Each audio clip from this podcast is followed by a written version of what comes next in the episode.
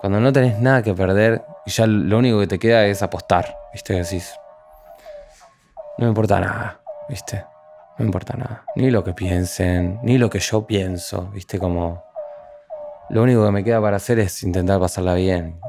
Y, y dije, bueno, para eso, ¿qué más que hacer un disco?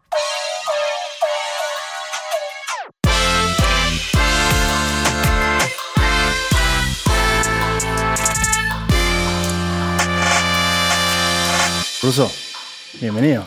Muchas gracias. No, gracias a vos por estar acá. Bueno, gira en Uruguay. Lleno Eh, todo. Es mi primera vez eh, en Montevideo, no en Uruguay, porque había venido de más chico a la playa y hacer un poco de, de quilombo con amigos, a mis, a mis empezando mis 20. Pero Montevideo no, no conocía y estoy conociendo acá y, y, y encima con, con seis trastiendas que están vendidas. O sea, cada vez que, que- que voy a ir a tocar sé que está lleno, que la gente viene a escucharme y es, es hermoso. Ya llegar con esa coyuntura de que está todo explotado es otro encare distinto, ¿no? Es otro encare, sí, sí. El otro día pensaba como. Es muy linda la adrenalina esa de, de ir a tocar y no saber cuánta gente hay y, y estar ahí con los tickets vendiéndose, pero también saber que ya está, que bueno, que en todas las funciones a estar toda la gente, Claro. que, que, eh, las entradas se vendieron muy rápido, eso también habla de, de que había muchas ganas. Claro. Y eran ganas mutuas, ¿no? También ganas mías de hace mucho de venir. Y tenés la incertidumbre que es un lugar nuevo, que no sabes qué va a pasar y bueno, explotado. Sí, sí. Eso es de lo más lindo de, de salir de gira, que es que, bueno, en estas primeras veces que tengo yo, que el, el proyecto es muy nuevo, son todas primeras veces por ahora. Entonces, Claro. eh, por primera vez Uruguay, hace poco fue por primera vez España ir a tocar, eh, y habrá muchas primeras veces que son muy lindas. Eh, bueno, hay un resurgimiento del rock, del pop rock, por así decirlo, en Argentina. Acá en Uruguay también se está impregnando un poco. La prueba está que se llenó en la trastienda. ¿Por qué pensás que revive, que está latente la- la- el poder del rock? Es un género que me parece que, que, es- que va a estar siempre, ¿viste? Mm. Y como todo género tiene sub y bajas, momentos más interesantes, momentos menos. Eh, de repente aparecen un par de bandas que están buenas, es un, un montón de fuerza para que, para que se, arme un- se armen caminos un poco más, eh, más afianzados. Entonces creo que, que es un momento donde, donde hay de todo, donde hay géneros nuevos, donde está, están las bandas de, de rock, de pop, que, que también andan muy bien. Así que creo que sí, que es un buen momento. Y yo creo también hay una cuestión, viste, que muchas veces se dice las tendencias son cíclicas, ¿no? Entonces ahora hay un capaz un resurgimiento de no solo de la música, en la moda, eh, de los 80, de los 90, se usa más ropa, no sé, que estaba de moda en esa época. Se está poniendo de moda el mullet de nuevo, por lo menos acá en, en- en Uruguay yo lo veo pila. Entonces creo que va un poco por ahí también, como que hay algo de lo que haces vos que de cierta forma hace referencia a algo clásico, pero con una- un aire fresco. Sí, tiene, tiene algo de eso, que es que, son canciones que se hacen con una guitarra, una batería, un bajo, un teclado, digamos, es, es un, un formato clásico. Eh, y, y sí, también cuando van apareciendo géneros nuevos y salen artistas que tienen 19, 20 años haciendo algo completamente, eh, no sé, refiriéndome por ejemplo al trap o, eh, hace que haya una, un montón de gente que, que se engancha full con eso y hay otra gente que quizás también se engancha con eso, y, pero tiene ganas de escuchar eh, un forma- eh, ese formato que escucha de chico en la casa, y si escuchaba a Charlie García o escuchaba a los Beatles. Entonces, conociendo Rusia y algún que otro proyecto más, pero conociendo Rusia te, te puede llevar un rato a, a esa cosa de, de que siempre escuchaste en casa, pero, pero hecha por, por gente de Claro. 30 años de hoy. ¿Y cómo es para vos navegar en ese mundo, ahora que decías del trap? En el que, bueno, los charts son full trap, eh, reggaetón. Y bueno, abrirme y decir, ¿para qué vengo yo con esto que es un poco distinto? ¿Cómo lo vivís a la hora de, de componer, a la hora de presentarte, a la hora de manejarte vos como, como marca en algún punto? Creo que cada uno tiene su, su camino, hace su historia, hace su recorrido. Eh, está buenísimo festejar los, los goles de los demás y, y disfrutar de lo que hacen lo- los otros. Eh, pero luego cada uno hace su historia y, y comparte con, con, quien es- con quien está afín eh, con quien tiene algo que ver y...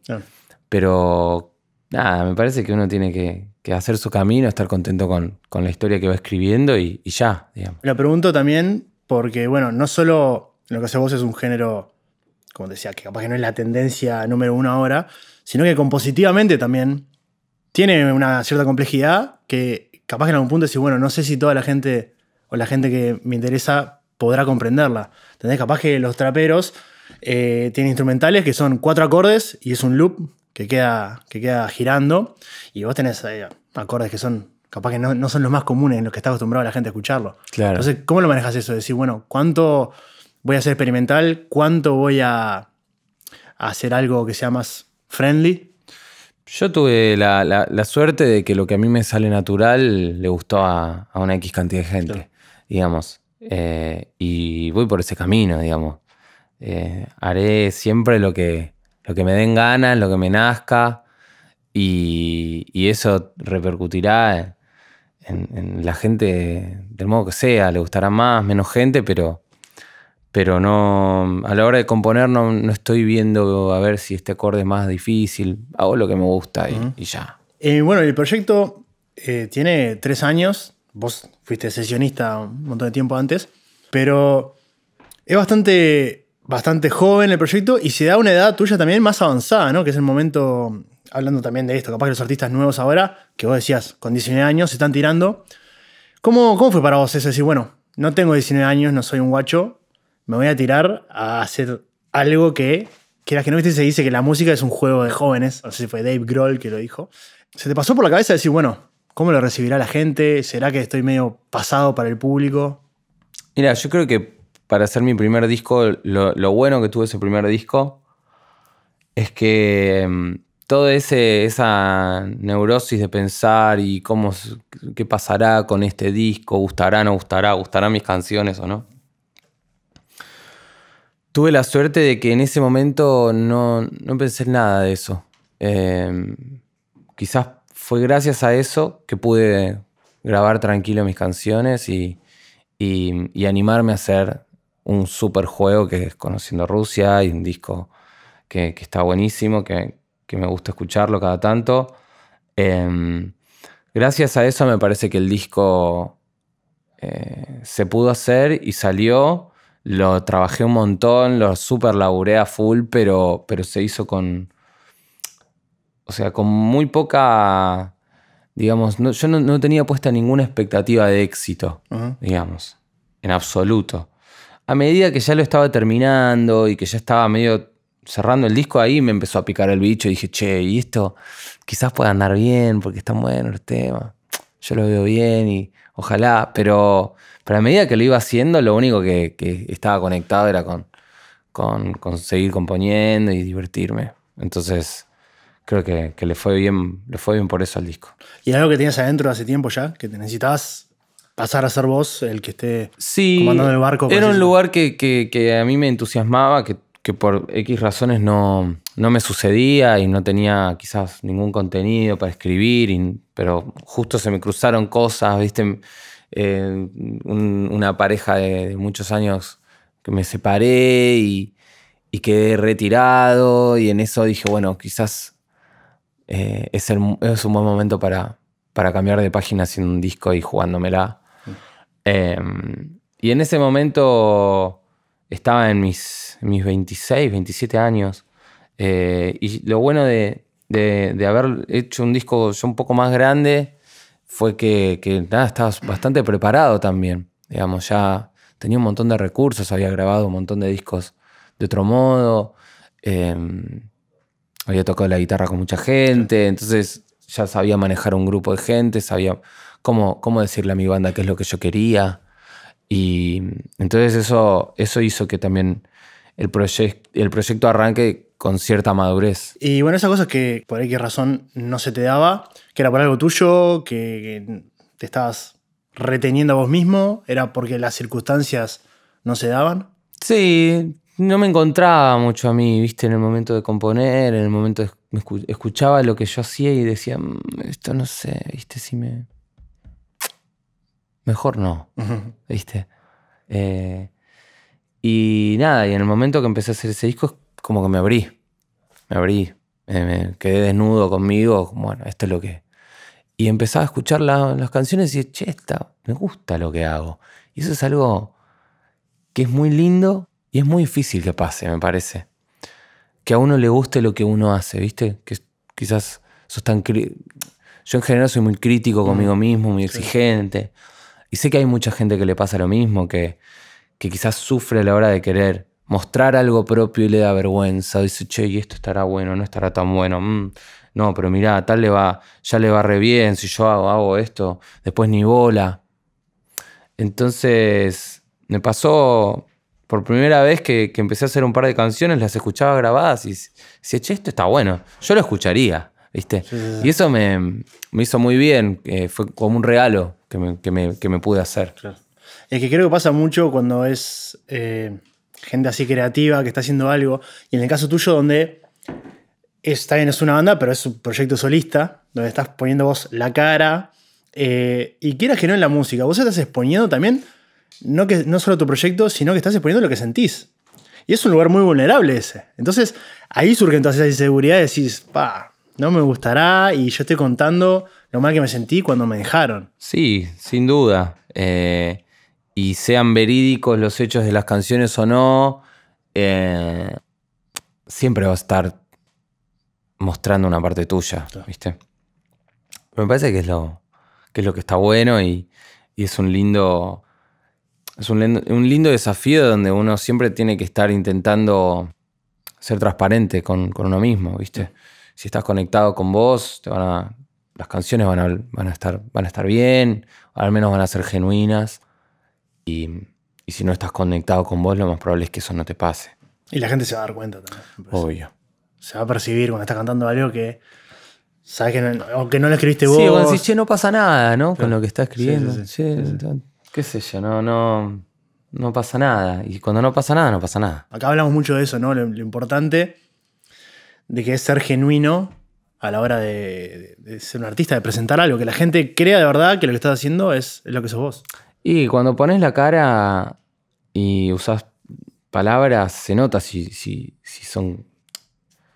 Si son. Si son tuyas, si no son tuyas, ¿viste? Eh, y quedas muy expuesto. Estás muy expuesto. Y tenés que ser muy, muy buen actor. O muy buen, digamos. eh, un gran farsante. para que te salga bien eso. A alguno le saldrá, digamos, pero. Pero en general, la gente. eh, la gente compra una entrada o, gusta de, de algún artista porque le gusta el- ese personaje, que es una persona, que es un. que está, que está siendo transparente, está contando una historia. Ahora que estás tocando solista, estás haciendo shows que sos vos, cambia un poco cómo te sentís arriba del escenario, que también pasaste de ser sesionista a tener una banda en la que vos sos el líder, de cierta forma, que es un proyecto solista, y ahora acá en Montevideo estás vos solo. ¿Qué- ¿Cómo cambian esas dinámicas? ¿Qué- ¿En qué te sentís más cómodo? ¿Cómo te encontrás más? Eh, está muy bueno este nuevo formato. Es muy distinto y estoy aprendiendo mucho porque es sostener el show solo. Estoy yendo y viniendo del piano a la guitarra, de la guitarra al piano. Eh, y la verdad es que es un descubrimiento. Fue algo que se pensó ahora en pandemia para, para poder salir a tocar y, y seguir haciendo shows. y ir, viajar con la banda, con todo el equipo era una complicación total. Fue como, bueno, dale, probemos este nuevo, este nuevo formato. Y la verdad que lo estoy disfrutando mucho. Eh, y es una linda, es un lindo modo de ir por primera vez a algún lugar también. Porque hay una intimidad que está muy buena. Con la banda pasan otras cosas. Eh, es el fuego, la- la- es como mucha más como violencia, ¿viste? Está buenísima. Pero hay algo de, de, de este mano a mano que me encanta para una primera vez. Claro. Como es un encuentro más íntimo que da Sí. lugar a después, bueno, el rock and roll. Sí, ya, ya tuvimos como este mano a mano. Ahora vamos con la otra. Claro, sí, sí, sí, sí. Así que volveremos, volveremos con la banda. Claro, hablamos fuerte. Sí. Che, bueno, la decisión de irte como solista, eh, ¿de dónde decir, "Ta, quiero ser yo y necesito una banda que me acompañe? ¿Por qué no buscar hacer una banda? Pasa que también yo ya tuve una banda cuando era más pibe. Y mm, está buenísimo tener una banda. Pero hay algo como a la hora de tener una banda que es que tiene que haber un sentimiento como de pares, ¿viste? Como una cosa de, che, yo estoy, tengo estas canciones y vos me traes un poco las tuyas y, y se nos fueron ocurriendo cosas juntos. Si nace desde un lugar así, donde un grupo de amigos o un grupo de gente se quiso juntar a ver qué pasa, yo tendría, me encantaría tener una banda, sí. Pero esto nació desde un lugar muy, muy, muy en solitario. desde mis canciones, solito, ir a grabarlas, después juntar gente que las quiera venir a grabar y después ver quién, quién las quiere venir a tocar. Entonces ya está parido desde ahí. Em, entonces hoy en día el proyecto tiene esa característica, pero, pero me encantaría tener una banda también en algún momento, otra banda pero me juntaría con, gente que, para que en, ese conjunto se arme algo que no sea, bueno, esto suena a como es este, esto es como, bueno, vamos a hacer algo, vamos a ver qué se inventa, ¿viste? Bueno, de hecho está pasando mucho que a nivel mundial no hay tantas bandas teniendo éxito eh, como antes. Si vos miras los charts, son todos artistas solistas. Y he, también leído que tiene mucho que ver con esa la cultura hoy en día en donde las redes sociales, eh, por defecto, fomentan el individualismo. Mira vos. Entonces empecé como a decir, mira qué interesante. Y como que hay una suerte de conexión entre eso, donde estamos acostumbrados a seguir a una persona y seguir lo que piensa esa persona puntual. Y el público se identifica con uno solo. No sé cómo lo. Yo creo que siempre igual el público se identificó con los líderes de la banda. O sea, obviamente Queen es un bandón y, tiene a Brian May. Eh, pero, pero Freddie Mercury. Sí, sí, ¿Viste? Todo, el mundo Freddy, Freddy, Freddy. El, magnético. Sí, sí. Eh, lo mismo con un montón de otras bandas. Siempre es, lindo cuando en la banda hay más de uno que te llama la atención. Pero hay algo también que pasa con los solistas que es que manejas el barco y si vos querés doblar a la derecha, doblas a la derecha. Entonces, si vos querés en una banda, vos querés doblar a la derecha, pero hay otro que quiere doblar ahí a la izquierda, pero hay otro, hay otro que quiere ir para el medio, es jodido. Es muy jodido. Eh, y me parece que las bandas cuando funcionan y les va bien y tienen un buen diálogo y, pueden entre todos ponerse de acuerdo, es, un lujo. Está buenísimo. Eh, me parece que también es un, es un desafío y un proyectazo tener un grupo donde bueno, sí, donde hay que ir poniéndose de acuerdo para ver a dónde vas. Eh, pero bueno, cuando estás solo, tenés el beneficio de, poder llevarlo para donde vos quieras y a la vez tenés eh, la contra de que estás, estás solo. El éxito es tuyo, pero el fracaso también. Sí, también, eh, claro, cuando vos querés compartir tus victorias a veces está, está, bueno estar, está bueno tener un equipo, una banda, ¿viste? Obviamente, en mi caso yo tengo un súper equipo, tengo un montón de gente que trabaja conmigo, mis músicos de los cuales también soy súper amigo y, festejamos un montón juntos todo. Pero una cosa es una cosa y otra cosa es otra cosa. Sí, sí, sí. No, y hay una cierta practicidad también de esto que decías vos, de que hoy en día vos te podés armar un tema solo en tu casa. Los guachos pueden con 15 años en vez de salir a buscar, che, necesito un bajista, necesito un batista. Bueno, ¿cuándo ensayamos? No, pero mirá que yo me compré una guitarra y todo eso con el poder de la computadora en día. Sí, sí, claro, obvio. Sí, el, home studio debe haber hecho, debe haber hecho ahí como eh, un trabajo sin querer queriendo de, fomentar a que cada uno se pueda resolver sus propias cosas. Sí, sí, sí. Sí, es un ejemplo también de donde eh, la tecnología moldea la cultura de cierta forma, ¿no? Sí. A nivel cultural pasa eso. Es más democratizado el acceso a crear música y bueno, eso eh, se abren un montón de cosas. Se abren que en el éxito de la Tutum, por ejemplo, ya hoy en día cualquiera que capaz no canta muy bien con el Tutum puede llegar a hacer un beat, una canción y capaz que haya gente que si el tema es medio pegadizo le llega a gustar, que eso antes no pasaba. Sí, antes estaba mal visto el autotune, ¿viste?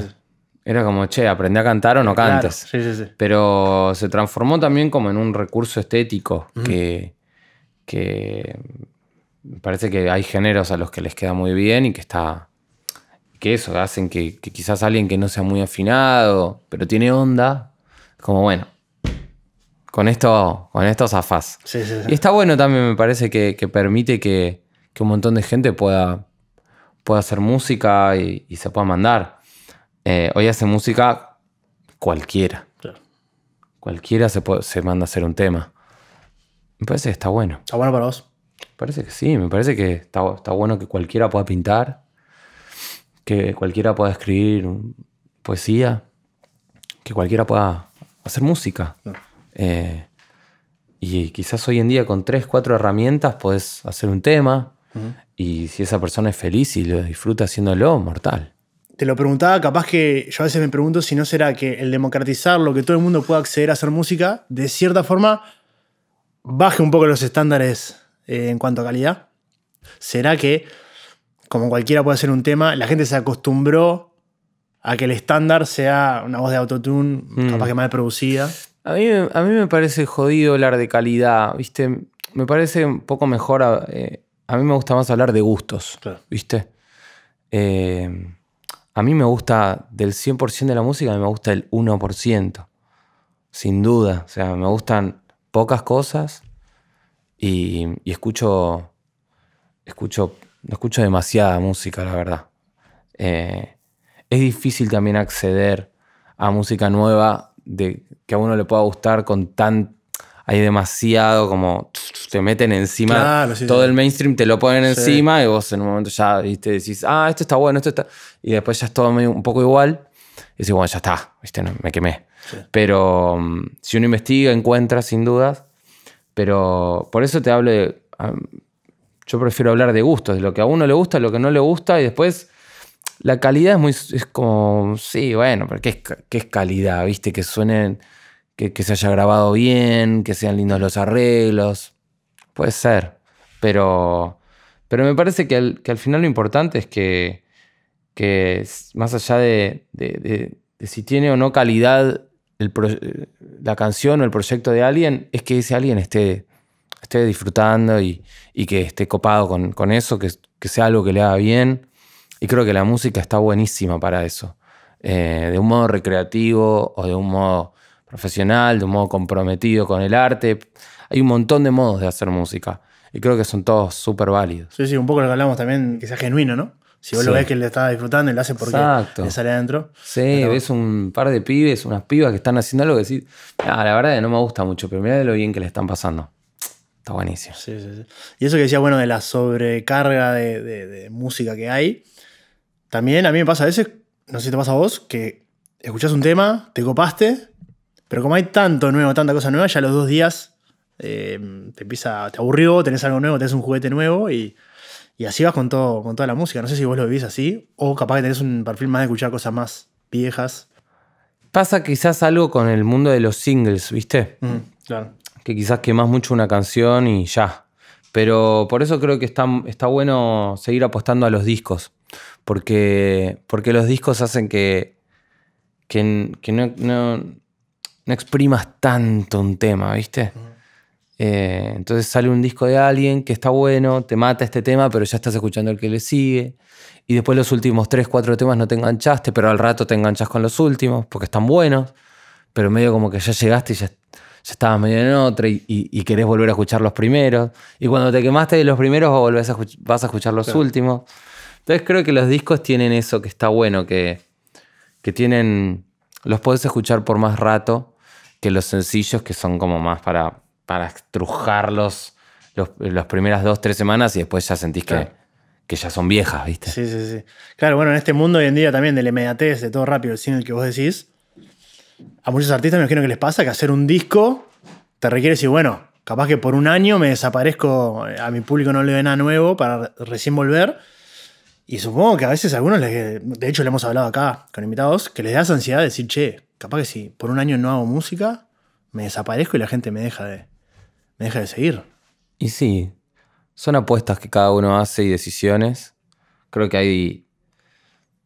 Está buenísimo que cada uno como vaya eligiendo su estrategia también.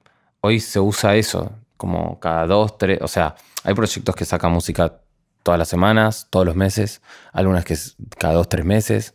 Hay gente que es un poco, un poco más clásica. Eh, Me parece que está bueno algo de la constancia, tiene un punto muy a favor, pero retirarse siempre es una gran estrategia también. Porque estar un rato sin sacar música es, es como cuando hay un amigo que se va de viaje y no lo ves hace rato. Dices, che, boludo, cómo lo extraño Pirulo. ¿Viste? Cómo lo extraño y, y mientras tanto, sí, estás con un montón de amigos nuevos, qué sé yo, pero lo extraño, ¿viste? Y cuando vuelve del viaje, después de ocho meses que no lo ves, estás contento de que estás. Tiene, tiene esa cosa especial, ¿viste? Desaparecer un rato. Entonces creo que, los artistas que se toman su, tiempo y dicen, mira, todavía me parece que no estoy para sacar nada, estoy trabajando, estoy viendo qué quiero hacer. Eso es clave en la vida también. Porque si uno está en una vorágine sin parar, quizás de repente te das cuenta de que, de que estás yendo para un lado y, y, no te diste cuenta de que estaba bueno, estaba bueno doblar o frenar. No, también tiene una cuestión que a lo mejor si sacas single, single, single, te puede pasar lo otro, que la gente se aburra de vos. Bien, me diste este y a la semana ya tengo otro y a la semana ya tengo otro y bueno, está. Sí, eso puede pasar. Evidentemente es algo que, que, que, quizás hoy en día, como es, la, es lo que más se hace, creo que, que no sucede tanto ese, ese síntoma. Creo que, que la gente está esperando todo el tiempo música nueva de los artistas. Pero, pero estoy seguro de que hay gente que, hay gente que se le quema la oreja y hay gente que, que no. Y el, disco también te da una libertad creativa de capaz que hacer música que no, no lo habías hecho con un single. Hay temas que no habías sacado. Exacto. Capaz que el track 11 querías hacer algo experimental, una balada muy tranquila que nunca la había hubiera sido single. Claro, que no la cortabas de single ni ahí. Y está bueno tener esas canciones en el disco. Bueno, vos el, el, primer disco lo sacás de manera independiente, después lo firma un sello. ¿Y cómo fue ese cambio de decir, bueno, ahora tengo el apoyo de alguien? Eh, estoy, de cierta forma, dejas un poco esa eh, independencia, valga la redundancia. ¿Cómo lo manejaste en el momento de decir, bueno, quiero ser independiente, es necesario que alguien me apoye?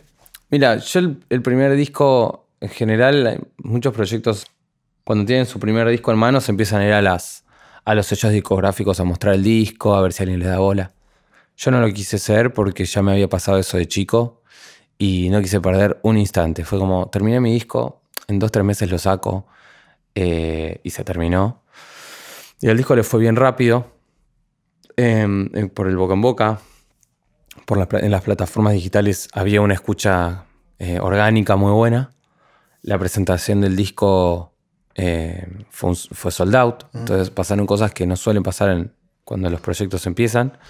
Y apenas vino alguien interesado, buena onda, que, que Heiser, Pop Art, mi sello discográfico, vinieron a decirme, mirá, te queremos acompañar en esto, eh, creemos que podamos, podamos aportar y hacerte, ayudarte a hacer crecer el proyecto.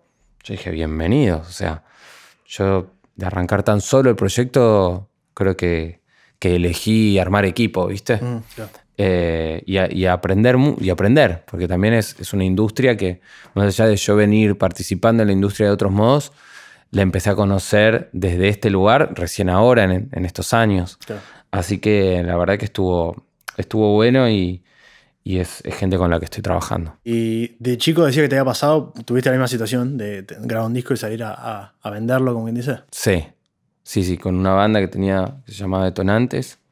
Y, y nada, éramos una banda, teníamos un disco, eh, estábamos con mucha, mucha pila, mucho fuego. Estaba muy buena la banda.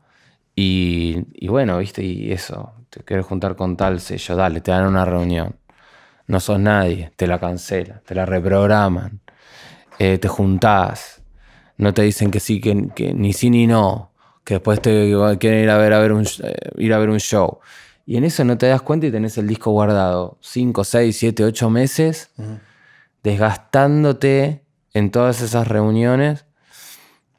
Y, y es cierto que tam tampoco nadie va a ir a apostar demasiado por vos si vos no, no estás andando, ¿viste?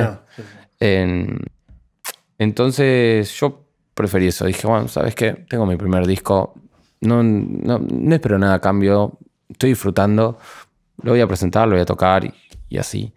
Y con esa liviandad, pero con mucho compromiso, sucedieron las cosas. Este, acá hablamos mucho también, bueno, del rol de, de las disqueras, eh, de las multinacionales. Vos hoy en día seguís con Pop Art, Sí, sí, tengo un contrato por un par de discos. ¿Cuán necesario pensás que es? Sí, que venga, sin decir nombres, pero las grandes a decirte, mira, te vamos a poner acá. ¿Y cuánto pensás que se puede llegar a un nivel más bajo con otro tipo de grupo de trabajo? Me parece que todo depende de, de qué es lo que uno pretende, de, cuánto uno quiere crecer y la ambición de cada uno, eh, los recursos con los que cuenta cada uno también. Hay gente que, es independiente y no tiene un mango, hay gente que es independiente y tiene un montón de plata. Mm. Entonces, si vos tenés un montón de plata y sos independiente, es como que te estás armando tu propia tu propio sello, ¿viste? Un sello lo que tiene es infraestructura em, y experiencia. Entonces, si vos te podés armar tu propia empresa, me parece que está, que está muy bueno que, el que lo pueda hacer, que lo haga. Em, pero creo que son dos caminos muy distintos. Creo que, que hay artistas gigantes que siguen teniendo sellos discográficos, hay artistas grandes que son independientes. Parece que son dos caminos que están buenos. Yo creo que en algún momento voy a, voy a ser independiente para también después volver a tener un sello. Son, son dos caminos que, voy a ir, que, por los que voy a ir transitando seguro. ¿Tenés eso en mente? Como decir, bueno, ir variando un poco a ver dónde te deja parado. Sí, en algún momento, qué sé yo, tengo mucha, mucha tela para cortar, muchos discos por hacer. Y, creo que van a llegar momentos donde los contratos se terminan y hay, que ver qué, es lo que uno hace, ¿viste? Eh, entonces ahí siempre uno puede decidir probar qué pasa si, estoy independiente, si estoy solo. Hay que ver. Sí, bueno, hablando un poco, em, me acuerdo el Louta en una entrevista, hablaba de, bueno, cuando él se puso, es un proyecto solista, que tiene un nombre artístico, que decía, se puso ese nombre porque no quería ser Jaime, quería ser Louta, porque ya el nombre es como muy terrenal. ¿Hay algo de eso para vos, de la elección de decir, bueno, este, no voy a ser Mateo, quiero ser conociendo Rusia? Sí, el nombre me parecía que era, me generaba mucho más libertad, mucho más, o sea, una, una posibilidad de juego mucho más grande que mi propio nombre, que, que me ataba a como a las cosas de Mateo. Como, creo que conociendo Rusia hizo crecer mucho más a Mateo de lo que yo me esperaba, ¿viste? O sea, ese nombre, las posibilidades de juego, jugar con Rusia, jugar con un montón de cosas que jamás se me habían ocurrido. Y todo eso le aportó muchísimo a mi vida.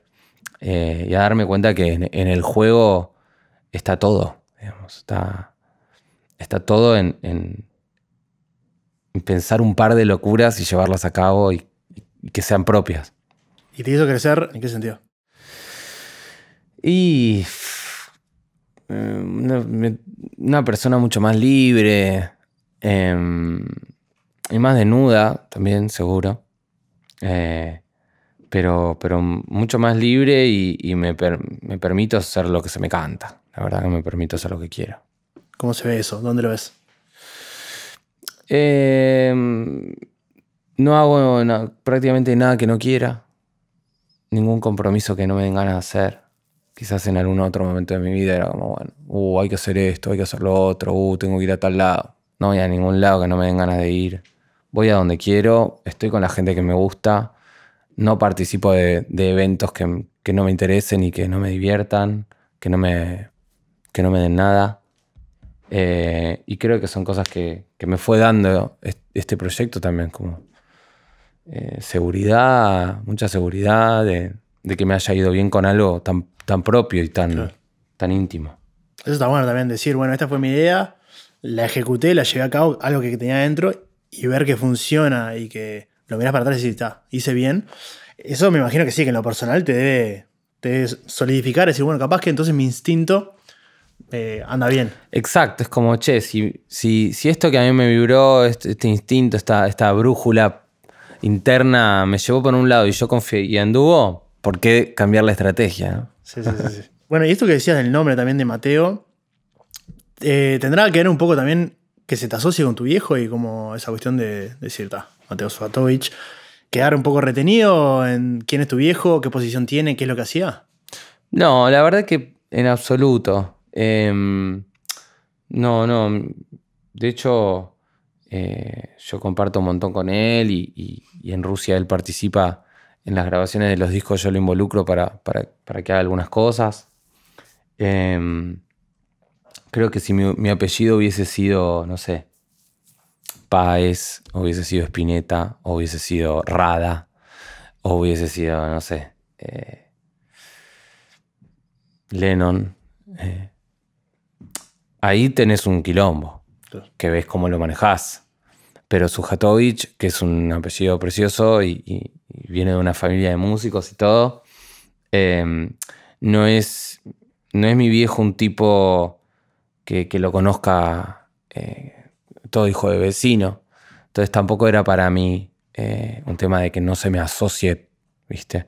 Eh, fue una cuestión realmente más, mucho más relacionada al juego y a la libertad que, que, me sacaba de mi propio nombre y de mi propia persona. Bueno, ¿te pasó un poco tener que en el ambiente cargar de cierta forma con eso de decir, bueno, se espera cierta excelencia en mi música, cierto estilo de música? Sí, obvio.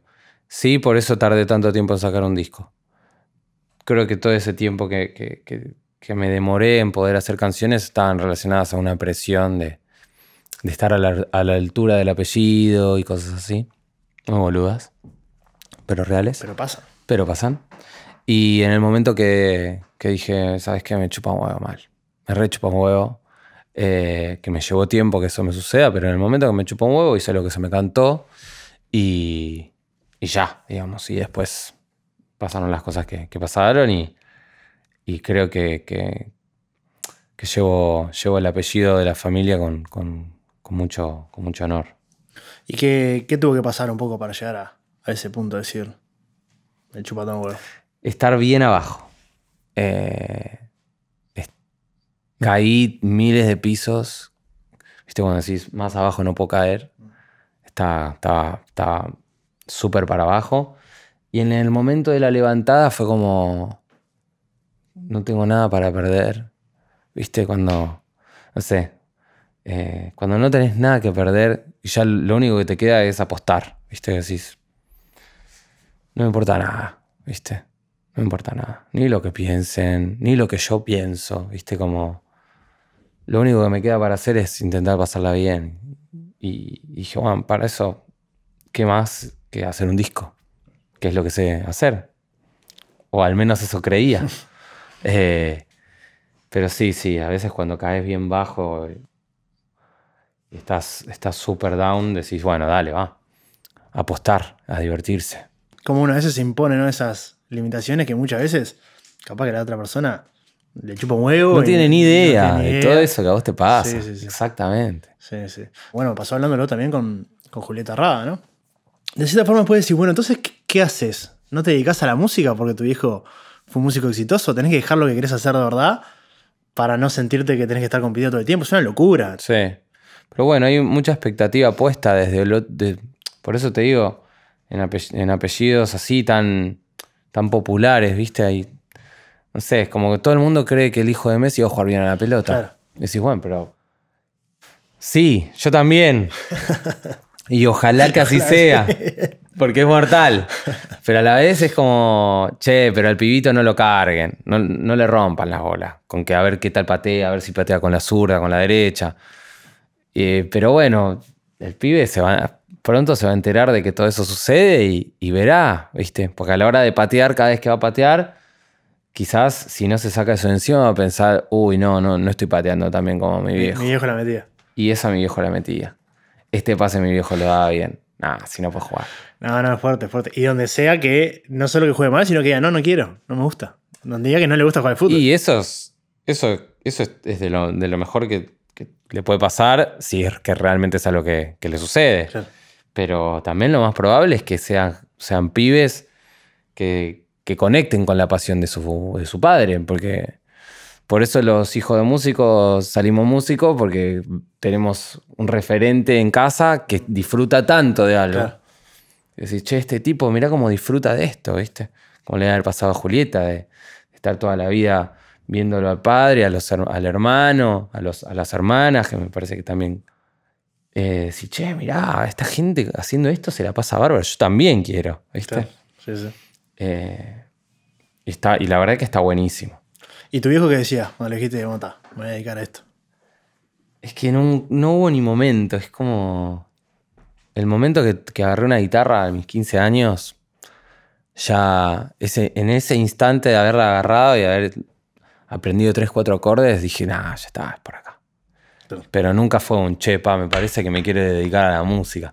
Es como que ya estaba, ya estaba trabajando, no sé, ¿viste? Sí, sí, sí, sí. Solo. estaba haciendo cosas. sí. Era medio evidente. Sí, pues a veces pasa, viste, no sé, como los médicos que como la sufrieron tanto en la facultad, no quieren que los hijos sean médicos. Y tal, y quieras que no, eh, ser músico hoy en día no es una papá. No es que estás garantizado que te va a ir bárbaro y todo. Entonces, por eso te preguntaba, yo, capaz que tu hijo decía, no, mira, me encanta que lo tengas, pero si puedes dedicarte a la facultad y tener esto en el otro lado, mejor.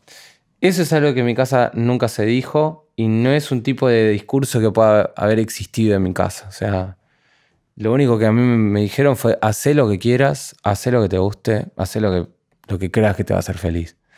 Eh, sea lo que sea, ¿viste? Eh, creo que es eso. El, el camino que uno elija no lo puede calcular si le va a dar más, menos mosca. A no ser que pienses así las cosas y están perfecto, Sí. pero... Pero, viste, si, te, si te- se, se te vienen melodías, si estás todo el día escuchando solo de Stevie Ray Vaughan y sacando solo de guitarra, ya cagaste, ¿no? No podés ir a estudiar administración de empresa. A no ser que te guste mucho la administración de Sí, sí, empresa. sí. Che, bueno, y tu proceso creativo, eh, ¿cómo, cómo lo manejas? Digo, empieza, bueno, componés tu canción, la grabás vos eh, en tu casa, la mandás a, algún productor, la mandás a ingeniero de mezcla, ¿cómo se maneja más o menos? De todo. Eh, hay veces que me enchufo y, y compongo, produzco, me grabo demo desde el principio hasta el final. Eh, hay veces que solamente me grabo la canción en el celu y después la, la llevo a, a trabajar con, con Nico Cotton, que es mi productor. De todo. O, o no sé. O termino las canciones con él mientras las vamos demeando. Eh, a veces me junto a escribir. eh, a componer con, con- otra gente. Eh, hay un poco de todo. Y tenés una disciplina de decir, este momento es para componer, este momento es para, no sé, estar viendo eh, programas nuevos, VSTs nuevos en la compu para instrumentos nuevos. ¿Tenés como esa disciplina o es muy cuando vayas pintando? No, es súper cuando vaya a pintar. ¿Sí? Sí, sí. Cero estructura, cero dinámica así como rígida. Em, pero, pero sé que, digamos, las canciones aparecen cuando de la nada y también aparecen cuando las vas a buscar. Así que también hay momentos donde digo, bueno, estoy real pedo, tengo, hoy, hoy tengo un montón, tengo todo el día libre y bueno, agarro la guitarra a ver qué pasa, Claro, ¿viste? sí, sí, sí. La voy a buscar. Y a veces aparece, a veces no. No, te digo porque hoy en esta cultura de la inmediatez, eh, mucha gente siente como que tenés que ser productivo todo el tiempo, productivo todo el tiempo, productivo todo el tiempo, y cuando en tu caso es un proyecto que sos vos, que lo manejás vos, capaz que en un momento puede llegar a ser una suerte de carga eso, de decir, bueno, tengo que estar siendo productivo. Sí, total. Sí, hay veces que estoy disfrutando de estar viendo una peli y digo, che, me debería estar Pero así no, así no salen las cosas. Así no salen las cosas. No, no, no existe el debería, no existe el yo tendría que. Con la música, con el arte, no va eso, ¿viste? Eh, el deseo es algo que, que hay que poder sentirlo y estar di- disponible al deseo pero las canciones no, no, no- está, no está bueno encarar nada relacionado al arte, al menos para mí, desde el yo tendría que estar haciéndolo, este tiempo yo debería hacer. Si estás haciendo otra cosa es porque querés hacer otra cosa. Claro. Entonces hay que encontrar el modo de estar en contacto con el deseo, seguro, como de, de- de ver como uno, quizás hay una dinámica compositiva que ya te aburrió y ir en búsqueda de otra, que siempre sea un- un- un buen plan. Y bueno, y actividades de bienestar mental, más allá de decir, bueno, me junto con amigos o me miro una peli. Eh, y además de que obviamente componer sea catarsis y te pueda ayudar para la cabeza, ¿tenés algún tipo, no sé, meditación, eh, cosas donde puedas enderezar los pensamientos? No, ¿No? Nada. no, por ahora. ¿Qué me recomendás? Eh, bueno, yo meditación 10 minutitos todos los días. Ujú. Hice yoga en un momento también, que si bien es un esfuerzo físico, eh, tiene esa cosa de estar en contacto con, con el cuerpo. Eso sí, lo, lo recomiendo mucho. Ok. Pero bueno, yo sé que vos sos futbolero también. Sí, me gustan los deportes. Digamos, me, encanta me encantan los juegos eh, y, el, y el deporte con el juego es una mezcla espectacular. Eh, pero nada, es algo como... Siento que es muy distinto a, a la meditación o a cosas que son como más de callar la cabeza, que, que están buenísimas. Con el deporte creo que se puede lograr también, pero, pero me interesa. Soy muy jede, o sea, mi cabeza siempre está en una, entonces las veces que quise meditar fue como muy Sí, difícil. Muy difícil. Pero ah, está bueno intentarlo. No, y es parte del proceso también. Es como darte cuenta, ya darte cuenta que, que no te estás concentrando, un poco es volver hacia el momento de ahora y está, está lindo, es una linda, linda actividad. Yo conozco, tengo conocidos músicos también que, que lo practican y en algún punto hasta les ayuda esa, esa visión de estar concentrado, de decir, bueno, en este momento estoy componiendo y estás con ese flow en el que estás metido, viste que te metes y empieza a salir, te sale una melodía y lo conectas con esto y con la, eh, pongo la batería acá y qué sé yo. Está, está muy bueno. Está bueno. Recomendable. Copa. Este, me interesa saber, eh, ¿tenés Spotify vos en tu, celular? Sí, ¿Tenés el celular acá contigo? sí. Me interesa saber los últimos 10 temas a los que le pusiste me gusta. Ah, ¿sabes que no hago eso yo? ¿No? No. ¿Vos sabés que me ha pasado algún invitado que, que no lo hace? Pero te puedo decir las cosas que escuché. Por ejemplo, tengo. Ya Gabe los Beatles. Acá tengo Songs in the Key of Life, The Wonder, Blue in Green, Bill Evans, Sob Rock, John Mayer, 12 segundos de oscuridad, Drexler, All Things Must, Must Pass, de mm, Harrison y un, un disco de los Beatles. ¿Qué más? Spinetta, Elvis Costello. Bien, bien parejo. Charlie, McCartney, Soda, Cerati, Mercedes Sosa, Kevin Johansen, Fito Páez. Bien, bien ahí. Bueno, dentro, Bueno, dentro de todo pegan en el, el palo. Hay una unión entre, Sí, entre sí. todos y obviamente que desemboca en tu música. sí. Che, bueno, ahora te voy a hacer un par de preguntitas puntuales. Dale. Este, bueno, la primera, ¿qué, qué te costó más cambiar tuyo en todos estos años? No solo como profesional, sino en lo personal. Uf. ¿Qué es lo que más me costó cambiar mío? Eh, la verdad es que no sé qué responderte. ¿No? Pero eso es buena la pregunta. Pero es, es buena que no. Me dejas. Me dejas eh, en blanco. Em, quizás te, la, cambio a. Quizás lo que más me cuesta, por ejemplo, a veces es em, estar trabajando. Estar trabajando mucho para, para mí todo el tiempo y, estar todo el tiempo tan pendiente de, de, Rusia que soy yo y- y mi equipo de trabajo está trabajando todo el tiempo para cosas relacionadas a mí y mis viajes y hace que a veces me, se me escapen algunas cosas de la gente que tengo al lado, ¿viste? De la gente que tengo cerca. Eh, entonces quizás es un poco eh, lo que voy aprendiendo y lo, con lo que estoy en contacto constante es, es de que no se me escape, ¿viste? O sea, es algo que tenés para cambiar todavía, Sí, para trabajar. total. Em, ¿Qué es la felicidad? La felicidad es, es un rato, un rato de plenitud muy linda. Son quizás cinco segundos de, de una sonrisa con alguien. Son, es un ratito de estar ahí en el concierto y estar tocando y, y que pase algo hermoso. Eh, pero pero son unos ratitos hermosos, como instantes que, que son perfectos. ¿Qué te pone triste? Em, ¿Qué me pone triste? Me pone triste quizás... eh, eh, creo que, que algunos aspectos de la soledad, me parece que la soledad es espectacular y a la a veces si te agarra medio con la guardia baja cagaste. Eh, pero hay algunos momentos de soledad que me parecen que son difíciles. Pero también le agradezco mucho a la soledad, me parece que es, es, una, es una aliada. ¿En qué sentido?